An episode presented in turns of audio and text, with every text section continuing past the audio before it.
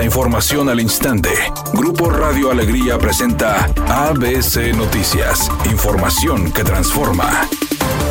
¿Qué tal? Muy buenas tardes, esta es la información. Expertos aseguran que las plataformas de atención ciudadana de los municipios metropolitanos son poco funcionales y solo sirven como un buzón de mensajes para recibir reportes. Ayer ABC Noticias publicó que los ayuntamientos han recurrido a esta tecnología para una atención rápida en temas de servicios públicos, seguridad y vialidad. Sin embargo, esto no sucede. La activista Liliana Flores Benavides indicó que lo más grave de esta situación son los gastos millonarios para ponerlas en marcha y que finalmente resulta en una inversión estéril ante los nulos resultados. Asimismo, exhortó a los alcaldes ordenen a sus áreas técnicas para resolver las problemáticas y ser más eficientes en los procesos.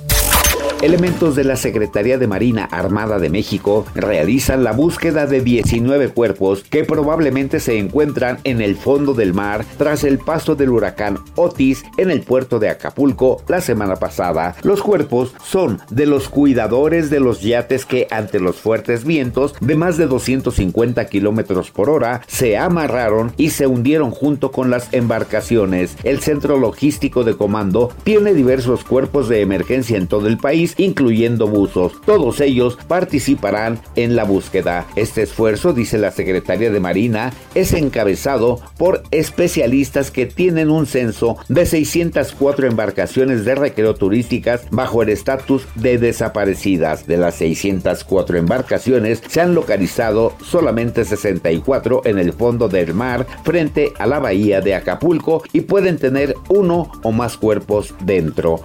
ABC Deportes informa, cumple el Tato su primer año al mando de los Rayados de Monterrey. José Antonio Noriega inició hace un año como presidente deportivo del Club de Fútbol Monterrey en una aún corta gestión en la que los Rayados se han mantenido como uno de los equipos protagonistas de la Liga MX, aunque sin poder reflejarlo todavía en títulos. Su primer temporada al frente fue el mejor torneo corto en la historia de la institución con 40 puntos, la mejor asistencia a un estadio en el fútbol mexicano y con un equipo que se perfilaba a ser campeón, pero terminó por ser eliminado en semifinales por Tigres. Pero para la segunda campaña al mando, el Tato contrató al entrenador Fernando Ortiz y consiguió fichar a Sergio Canales y Jesús Corona, que no son cosa menor. No obstante, derrotas dolorosas ante América y Tigres, así como en la League's Cup, aunque el lograr el título sigue estando en la mira.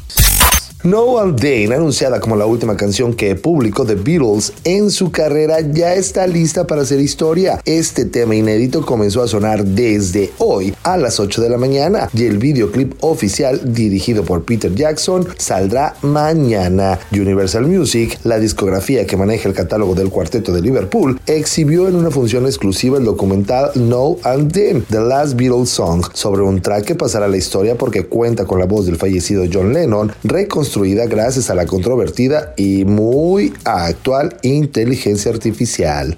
Redacción y voz Eduardo Garza Hinojosa. Tenga usted una excelente tarde.